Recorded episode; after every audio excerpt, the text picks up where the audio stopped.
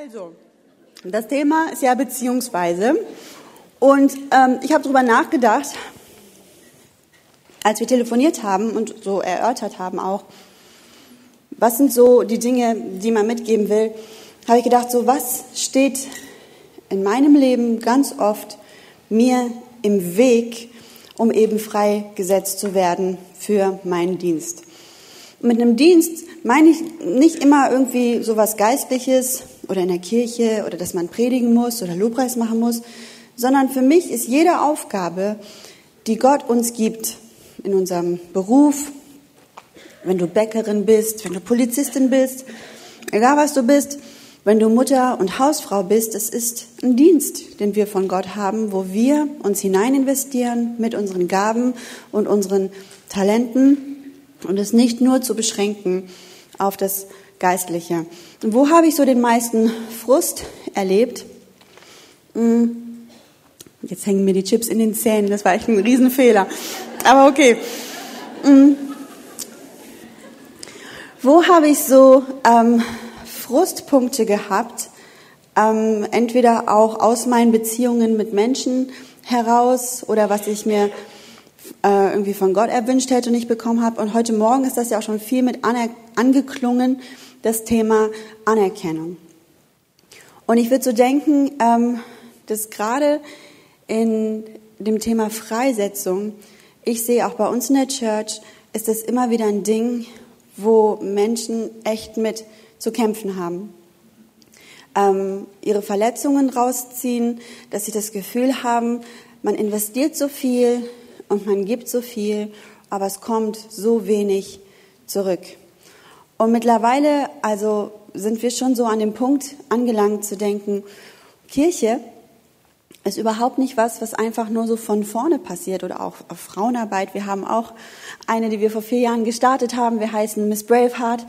Ähm, und es ist überhaupt nicht was, was, wo es reicht, wo es reicht, hier vorne jemanden hinzustellen, ähm, der einfach gut reden kann. Dadurch kommt nicht der Wachstum, sondern die Beziehungen, äh, Betreuer, die Leiter, die äh, Kleingruppenleiter, all diese Menschen, die den Menschen auch irgendwo die Anerkennung geben, die sie suchen und brauchen. Und wir arbeiten so von zwei Schienen so ein bisschen daran. Auf der einen Seite wollen wir den Menschen das geben und es ist auch was ganz Normales. Aber auf der anderen Seite möchten wir auch unsere Leute freisetzen, damit umgehen zu können, wenn man die Anerkennung nicht bekommt, die man sich wünscht, dass dich das nicht zu Boden ringt und dass dich das nicht so sehr verletzt und dich deine Berufung, egal als was auch immer, kostet, weil du so unzufrieden bist und verletzt bist und dich nicht mehr investieren willst, weil es da nicht genug Anerkennung gibt. Und ich habe mal so zwei Geschichten aus der Bibel, wie zwei Männer mit dem Thema so umgegangen sind. Und es wird vielleicht ganz anders sein, als wie du erwartest. Mm, aber im Nachhinein wird es alles Sinn machen. So, ich brauche jetzt auch ein bisschen Vertrauen von euch, dass das so sein wird. Eine Geschichte, ähm, die mich schon total oft beschäftigt hat, ist die Geschichte von Judas. Ich bin jemand, mir sind Freundschaften extrem wichtig. Ich habe jetzt nicht mega viele, ich bin jetzt nicht super breit aufgestellt, aber die, die ich habe, für meine Freunde würde ich sterben und alles geben und mein letztes Hemd. Und für mich ist es total unnachvollziehbar, wie jemand seinen Freund verraten kann. Also ist für mich unbegreiflich. Und dann auch noch Jesus. Und dann habe ich mich schon oft gefragt, was für ein Mensch war denn Judas, dass es ihm überhaupt möglich war, jemand, für den er bereit war, alles niederzulegen und ihm nachzufolgen, dann trotzdem ihn zu verraten. Und es gibt viele Theorien darüber, viele theologische Ansätze, aber ich habe mal nachgucken wollen, ähm, was passiert eigentlich genau davor. Was sind so die Ursachen? Was war so der Trigger, der Judas dazu gebracht hat, unseren Jesus zu verraten? Und dafür gehen wir mal rein in Markus 14, äh, Vers 3 bis 9. Und als er in Bethanien im Haus Simons des Aussätzigen war und zu Tisch saß, da kam eine Frau mit einem Alabasterfläschchen voll Salböl, echter kostbarer Nade, und sie zerbrach das Alabasterfläschchen und goss es auf sein Haupt. Es wurden aber etliche unwillig bei sich selbst und sprachen, wozu ist diese Verschwendung des Salböls geschehen? Man hätte dies doch um mehr als 300 Denare verkaufen und den Armen geben können. Und sie murrten über sie. Das ist die Erzählung aus Markus von Johannes, der gerne alle seine Brüder verpetzt, wissen wir. Es war Judas, der das an dieser Stelle gesagt hat und der sich darüber aufgeregt hat, dass diese Frau jetzt hier dieses Salböl mehr wert als 300 Denare, super viel Geld für damals, ähm, quasi an Jesu Füßen verschwendet. Und ich habe mich gefragt, warum macht ihn das so sauer? Manche sagen, ja, er war gierig und all solche Dinge. Aber ich glaube eigentlich nicht, dass er unbedingt ein schlechter Mensch war. Und in meinem Kopf habe ich versucht, so die Situation durchzudenken. Was ist da eigentlich passiert? Und was ich jetzt sage, ist schon wieder ein bisschen Kopfkino. Aber es steht auch nirgendwo, dass es nicht so gewesen ist.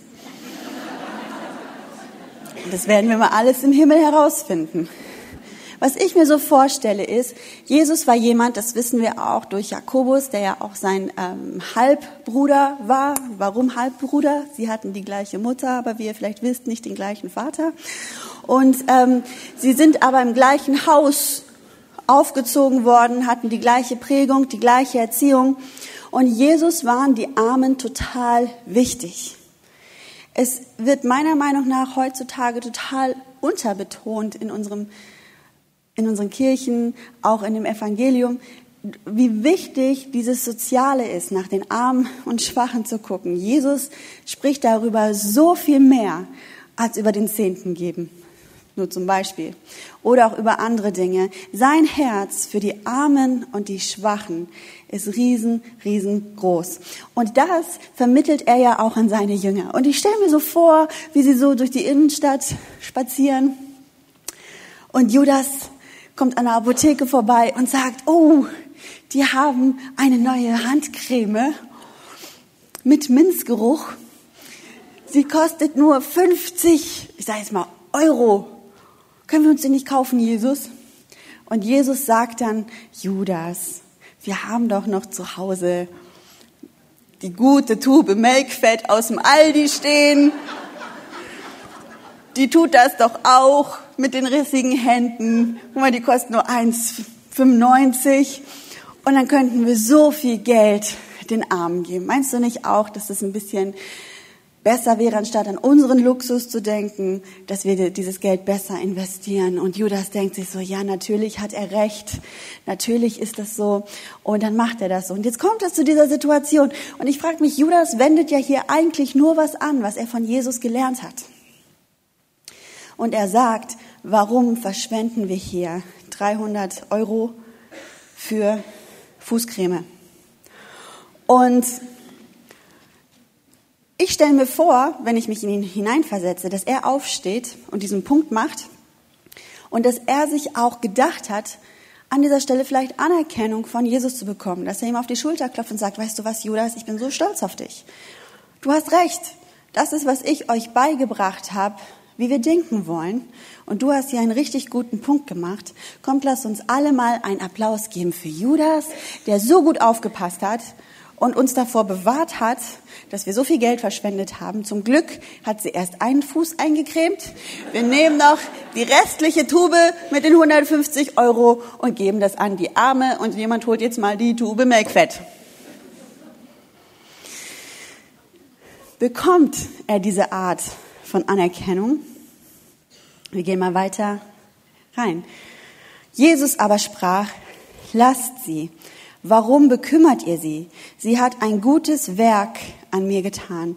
Denn die Armen habt ihr alle Zeit bei euch und ihr könnt ihnen Gutes tun, wann immer ihr wollt. Mich aber habt ihr nicht alle Zeit.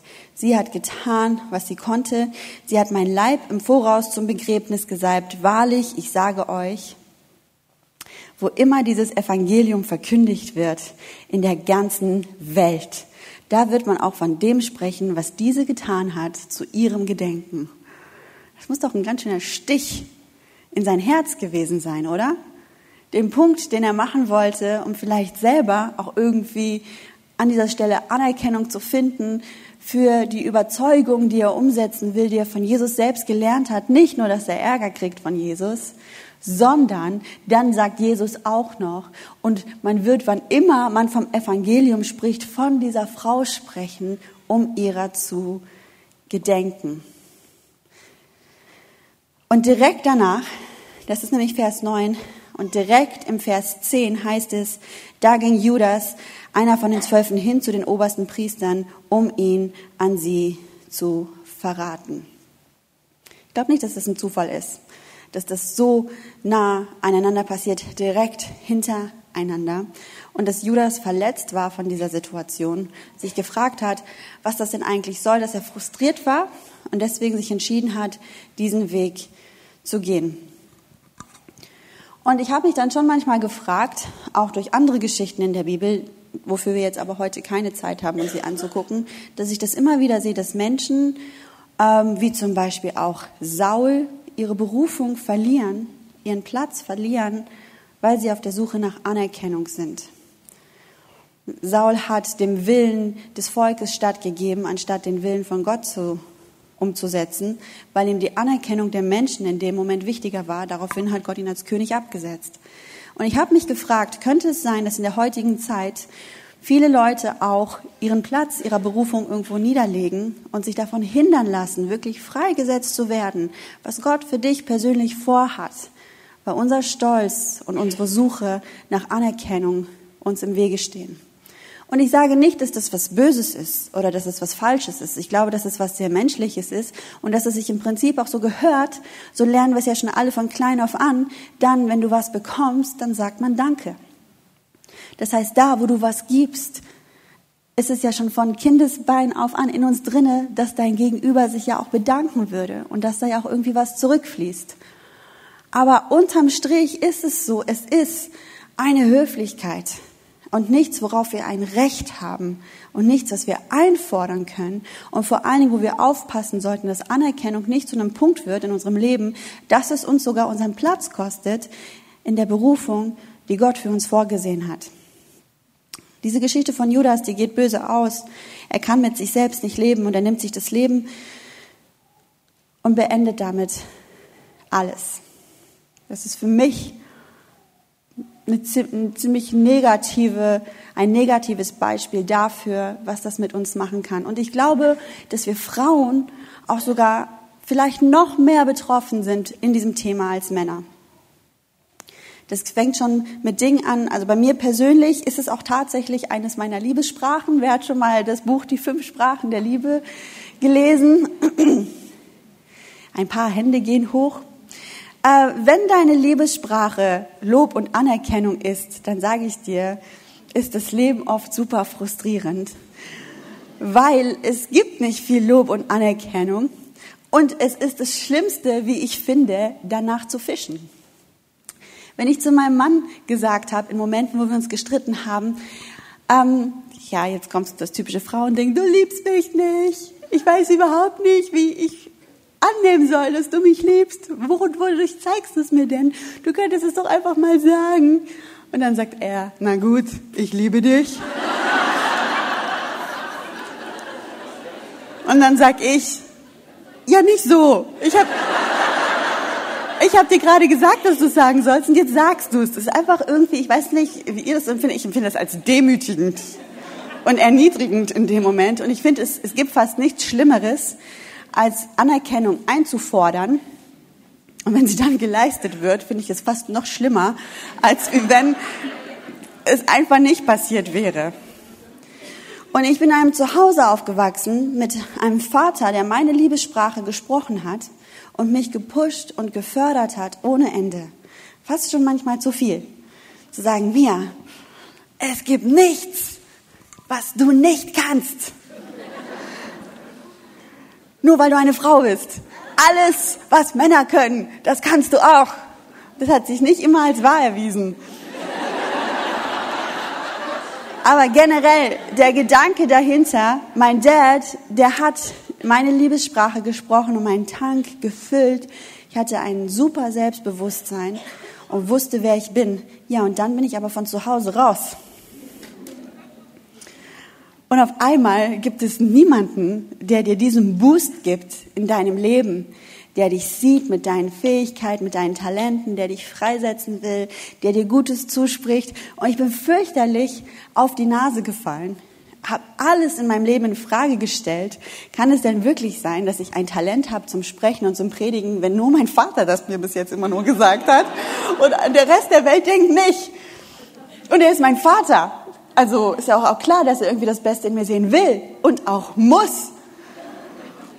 Und bedeutet dann vielleicht seine Worte überhaupt nicht viel oder darf ich darauf nicht viel setzen und viel bauen? Und irgendwie hat mir das so die Grundlage mehrmals in meinem Leben völlig unter den Füßen weggezogen, weil es einfach in der Welt nicht so viel Anerkennung gibt, wie wir manchmal brauchen. Und jetzt haben wir zwei Möglichkeiten. Das eine ist, wir können rumheulen und verletzt sein und die ganze Zeit mit den Fingern auf die anderen zeigen, weil wir die Anerkennung nicht bekommen, die wir brauchen. Oder wir können gucken, wie wir an unserem Herzen arbeiten, unsere Motivation prüfen, warum wir die Dinge tun, die wir tun, warum wir Mütter sind, warum wir Ehefrauen sind, warum wir Sprecherinnen, Sängerinnen, Polizistinnen, Bäckerinnen, egal was du auch immer bist, warum bist du das? Und wenn es wegen der Anerkennung ist, dann hast du wahrscheinlich auch ein sehr frustrierendes Leben. Aber wenn es ist, um Reich Gottes zu bauen, dann können wir lernen, auch ohne Anerkennung unseren Dienst zu machen. Eine super schöne Geschichte, die ich gefunden habe, ein positives Beispiel, die reiht sich direkt danach ein. Diese Geschichten sind absolut miteinander verknüpft. Und zwar passiert das in Apostelgeschichte 1, Vers 15 bis 26. Jesus wurde gekreuzigt in der Zwischenzeit ist wieder auferstanden nach drei Tagen und ist dann in den Himmel gefahren. Und in diesen Tagen, und Judas hat sich das Leben genommen, genau. Und in diesen Tagen stand Petrus mitten unter den Jüngern auf und sprach, ihr Männer und Brüder, es musste dieses Schriftwort erfüllt werden, das der Heilige Geist durch den Mund Davids vorausgesagt hat über Judas, welcher denen, die Jesus gefangen nahm, zum Wegweiser wurde. Denn er war zu uns gezählt und hatte das Los dieses Dienstes empfangen. Dieser erwarb einen Acker aus dem Lohn der Ungerechtigkeit, also hat das Geld genommen, das er bekommen hat, um Jesus zu verraten und hat sich einen Acker gekauft. Und er stürzte kopfüber hinab, jetzt wird's ein bisschen eklig, barst mitten in zwei und alle seine Eingeweide traten heraus. So redet man anscheinend in Männerrunden miteinander. Und das ist allen bekannt geworden, die in Jerusalem wohnen, sodass jener Acker in ihrer eigenen Sprache Akeldama genannt worden ist, das heißt Blutacker. Denn es steht geschrieben im Buch der Psalmen, seine Behausung soll öde werden und niemand soll darin wohnen. Und jetzt kommt's. Und sein Amt empfange ein anderer. So muss nun von den Männern, die mit uns gegangen sind, die ganze Zeit über, in welcher der Herr Jesus unter uns sein Ein- und Ausging, von der Taufe des Johannes an bis zu dem Tag, da er von uns hinweg aufgenommen wurde, einer von diesen muss mit uns Zeuge seiner Auferstehung werden. Und sie stellten zwei dar. Josef, genannt Basabas, mit dem Beinamen Justus, und Matthias. Und sie beteten und sprachen, Herr, du kenne aller Herzen, zeige an, welchen von diesen beiden du erwählt hast, das Los dieses Dienstes und Apostelamtes zu empfangen, von dem Judas abgewichen ist, um hinzugehen an seinen eigenen Ort. Und sie warfen das Los über sie, ist übrigens das letzte Mal in der Bibel, dass das Los geworfen wird, und das Los fiel auf Matthias, weil der Heiland nicht immer drei Namen sagen wollte. Und er wurde zu den elf Aposteln hinzugezählt. So, was ist hier passiert? Judas ist weg. Und Petrus sagt, in der Bibel steht aber geschrieben, sein Dienst empfange ein anderer. Und sie überlegen jetzt, ja, wie können wir denn jetzt dieses Leitungsteam zusammenstellen? Und es geht eben nicht, dass dann der eine sagt, wisst ihr, mein Kumpel, der Herbert, der hat immer kühles Bier im Kühlschrank. Seine Frau ist fast nie zu Hause, weil die geht arbeiten. Wir könnten uns immer bei dem treffen und Bier trinken und über alles reden. Außerdem, weil er so eine starke Frau hat, hat er nicht so starke Meinungen und er wird dann einfach auch oft nicken. Das ist auch einfacher für uns, wenn wir so Sachen beschließen. Und ich kann mir vorstellen, dass er so dieses Team richtig gut ergänzen könnte. Nein, Petrus sagt, es muss jemand sein, der die Voraussetzung mit sich mitbringt, von Anfang an, von der Taufe von Jesus, alle Geschichten miterlebt zu haben, Kreuzigung, Auferstehung, bis dahin, dass Jesus wieder aufgefahren ist. Und es finden sich zwei Männer. Und zuerst kann man denken, puh, zum Glück haben sich überhaupt zwei gefunden. Aber wenn du mal den ganzen Kontext siehst, ist es schon fast traurig, dass es nur zwei sind. Warum? Jesus schart eine riesige Menge Menschen um sich herum. Irgendwann begrenzt er so die Zahl auf 70. Dann geht er auf einen Berg beten. Ich schätze mal, dass er sich so mit Gott besprochen hat, wen er so in den Leitungskreis der zwölf Jünger hineinwählen möchte. Und dann kommt Jesus vom Berg runter zu diesen 70 Leuten. Und ich stelle mir das so ein bisschen vor, wie bei einer TV-Serie, die wirklich, die man wirklich nicht gucken sollte. Aber ich habe es mal aus Versehen gemacht. Und ich sehe so, wie Jesus vom Berg runterkommt mit zwölf Rosen.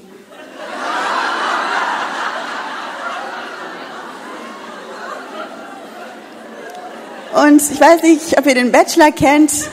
Ich werde so ganz kurz euch den Bachelor erklären, damit ihr das nicht gucken müsst. Es ist ein Mann, der ausgewählt wird von einem Sender. Der wird vor eine riesige, dicke Villa gestellt, die dem gar nicht gehört. In einem wunderschönen Land, wo der gar nicht wohnt. Und dann werden zig Frauen angekarrt in den knappesten und schönsten Kleidern, die du dir je hättest vorstellen können. Und der Wind weht, sie wissen gar nicht, wie sie aussteigen sollen mit diesen Kleidern und halten alles fest und wackeln, sind schon im Auto, haben sie eine halbe Herzattacke und es klingt irgendwie so, oh mein Gott, hast du ihn gesehen? Ich glaube, ich will den heiraten. Das ist so mein Traummann. Die haben noch nicht ein Wort mit dem gesprochen. Noch nicht ein Wort. Dann wackeln sie dann dahin, wissen kaum, was sie sagen sollen und sind dann eine von vielen und er verteilt dann Rosen an die, die eine Runde weiterkommen. Und so stelle ich mir das auch vor. Jesus kommt so runter zu den 70 Männern mit den zwölf Rosen. Und dann ruft er so, Johannes. Und Johannes kommt vor, möchtest du diese Rose annehmen?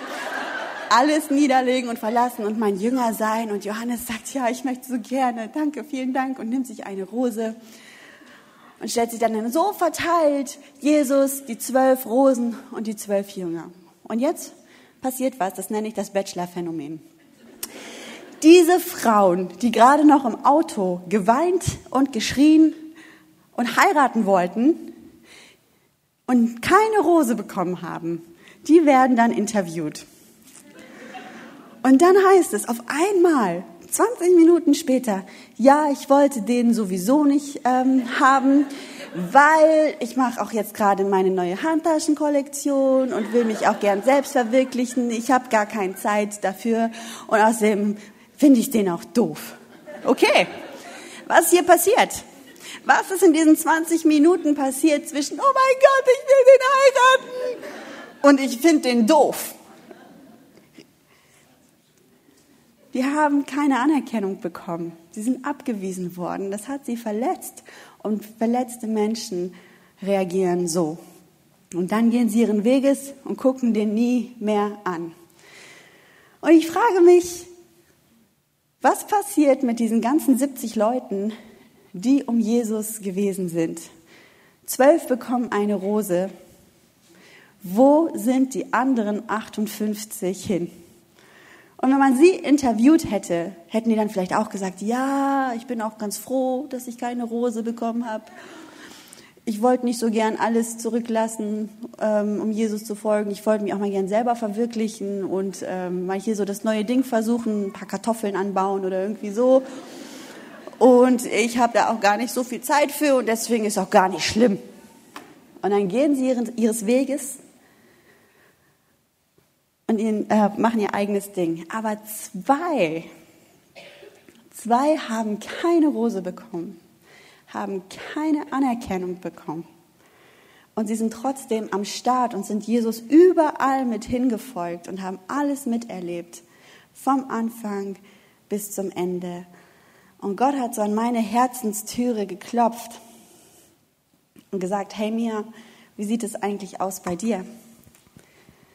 Wenn du keine Anerkennung bekommst und auch nicht den Posten oder den Titel, den du dir wünschst für alles das, was du tust, würdest du trotzdem an mir dranbleiben? Und das war für mich voll die schwere Frage.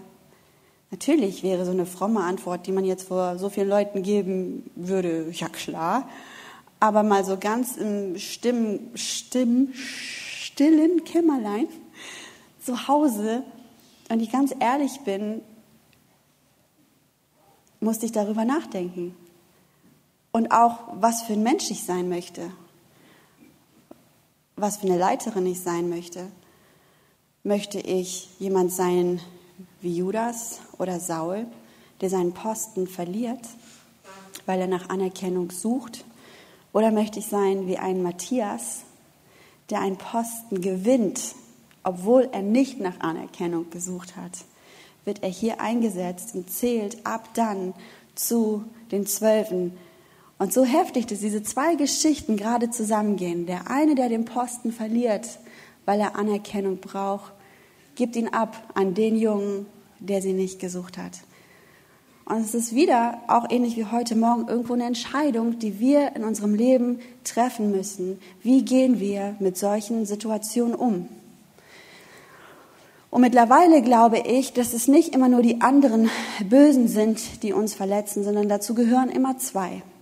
Der eine, der dir die Anerkennung nicht gibt, aber auch der andere, der sich dadurch verletzen lässt. Und wenn ich meine Motivation prüfe, warum ich die Dinge tue, die ich tue, und niemand das sehen würde, aber dadurch trotzdem voll der Segen freigesetzt wird in dem Leben von anderen Leuten, wäre es mir das nicht wert, auch wenn es dafür keine Anerkennung geben würde. Und es ist manchmal echt eine harte Entscheidung. Warum? Weil Anerkennung was wirklich Schönes ist. Und wie ich schon am Anfang gesagt habe, das ist keine Ansprache darüber, es nicht mehr zu tun. Nein, im Gegenteil, wir müssen schauen, dass wir unsere Leute in unserem Umfeld mehr wertschätzen, eine Kultur der Ehre haben, dass wir sie loben für das, was sie gut können. Ich will nicht, dass das weniger wird, sondern es geht mir heute um den Punkt, lass dich diese Verletzung, deine Berufung nicht kosten. Dafür ist der Plan, den Gott mit dir hat, zu gut, und zu genial, als dass es so schade ist, dass, wie ich das von mir kenne, wenn ich dann anfangen würde zu schmollen und dann zu sagen, nee, dann mache ich halt eben gar nichts mehr. Es ist einfach schade. Und ich sehe das manchmal auch in einzelnen Gesprächen, die ich habe mit Leuten. Und diese Gespräche sind nicht einfach. Warum? Weil sie doch Recht haben. Natürlich sind sie verletzt. Natürlich wurde ihnen Unrecht getan. Und es ist dann nicht einfach, jemandem zu sagen, aber komm drüber hinweg. Weil es geht nicht darum, dass ich ihr Problem nicht ernst nehmen würde. Es geht mir in dem Moment um sie und auch heute Nachmittag um euch, dass wenn ihr diese Größe zeigen könnt, auch wenn es ein bisschen frech ist, zu sagen, komm drüber hinweg, es ist zu deinem Besten. Und es wird dich freisetzen für deinen Dienst, den Gott für dich hat. Es geht nicht darum, ähm, wer Recht hat und wer Unrecht hat sondern es geht darum, wie sieht deine Zukunft aus. Und die entscheidest in dem Moment einfach mal du alleine. Da, wo du dich dafür entscheidest zu sagen, Anerkennung, ich hätte dich gern, aber ich brauche dich nicht. Ich werde mich davon nicht abhalten lassen, in jeder Art und Weise Gott zu dienen mit den Begabungen, die er mir gegeben hat, nur weil ich nicht das Lob und die Anerkennung dafür bekomme. Und wisst ihr was? Ich glaube, Gott wird das richtig, richtig groß belohnen. Ich glaube, dass da, wo wir solche Entscheidungen treffen, ein Opfer zu bringen, um Jesus willen, dass er uns Durchbrüche schenkt in den Dingen, die wir tun für ihn. Dass wir sehen, wie unsere Arbeit fruchtbar ist, wie sie wirklich Spaß macht, wie du siehst, wie Veränderung geschieht, wie du auf einmal Leute sich anstecken lassen von diesem Momentum und von dieser Sache, was auch immer du tust. Ich glaube, Gott sieht diese Art von Treue und Größe, einfach dieses Ding loslassen zu können. Warum? Um seinetwillen und um sein Reich zu bauen. Und ich würde gern noch für uns beten, bevor wir ähm, in den Lobpreis reingehen. Die Band kann schon mal nach vorne kommen. Ihr habt solche Karten auf euren Plätzen gehabt.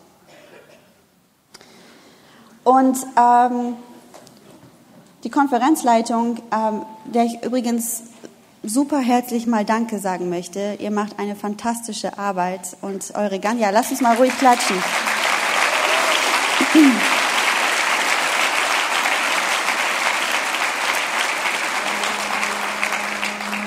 Euer ganzes Herz dahinter, die Vision, das, was wir alles gesehen haben, es ist so wichtig. Es ist so wichtig. Ähm, und auch warum man solche Tage macht. Und manchmal ist so ein Tag mega viel. Ihr habt heute Morgen eine mega lange Botschaft gehört, dann wart ihr vielleicht in vielen Workshops, jetzt müsst ihr heute Nachmittag nochmal eine Botschaft hören. Und damit so nichts verloren geht, einfach die Einladung an euch, schreibt doch das auf, was für euch wirklich so der nächste Schritt ist, wo ihr vorankommen möchtet, was ihr so als nächstes angeht, was ihr von heute mitnehmt, wo Gott vielleicht zu euch gesprochen hat. Und schreibt es auf, damit ihr das nicht vergesst und dass das wirklich Dinge sein werden, die Frucht tragen in eurem Leben. Und bevor wir reingehen, möchte ich einfach noch für uns beten. Ihr dürft aber gerne sitzen bleiben.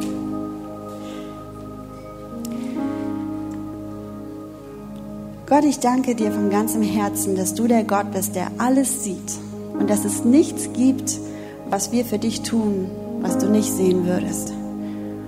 Bei dir finden wir immer Anerkennung und Liebe und haben auch diese tolle Zukunft vor uns, eine Ewigkeit mit dir zu verbringen. Und dass du uns auch die Anerkennung gibst, die wir brauchen für alles, was wir getan haben. Ich habe gerade so auf dem Herzen, gerade für Menschen in diesem Raum zu beten, die auch einfach davon verletzt sind, vielleicht sogar von deiner eigenen Gemeinde oder Kirche, weil du einfach das Gefühl hast, du hast so viel gegeben und es kommt nichts zurück. Heiliger Geist, ich will dich einfach einladen, dass du in diesem Moment die Herzen einfach anrührst und dass du uns dieses Wunder der Vergebung auch einfach schenkst, dass wir Menschen vergeben können, einfach weil Menschen Fehler machen und dass wir uns davon nicht abhalten lassen, uns zu investieren und in die Berufung hineinzuwachsen, die du für uns hast. Gott, ich danke dir, dass es nie zu spät ist, diese Entscheidung zu treffen. Und auch wenn Dinge schon Jahre zurückliegen oder wirklich tief verankert sind in unseren Herzen, ist dir nichts unmöglich. Und du kannst das in diesem Moment einfach ausreißen wie Unkraut und uns ein gesundes Herz schenken. Wir wollen so gerne sehen, wie Menschen dir begegnen, wie Menschen verändert werden und sehen, wie diese Welt sich Stück für Stück verändert und zu dir findet. Und ich weiß, dass auch wir Frauen eine große Rolle spielen in deinem Plan. Und einfach da, wo unser Stolz und unsere Suche nach Anerkennung uns im Wege steht, möchte ich dich auch bitten, dass deine Stimme uns einfach den Weg weisen wird und uns auch manchmal zurechtweisen wird, wo wir falsch unterwegs sind oder wo wir zurückrudern müssen und die richtigen Entscheidungen treffen. Wir wollen weise Frauen sein. Wir wollen starke Frauen sein. Wir wollen gnädige Frauen sein, Frauen, die vergeben, aber vor allen Dingen auch Frauen, die ihren Platz finden, um dein Reich zu bauen und sich gebrauchen zu lassen. Und das spreche ich aus über jeder Frau in diesem Raum, in Jesu Namen.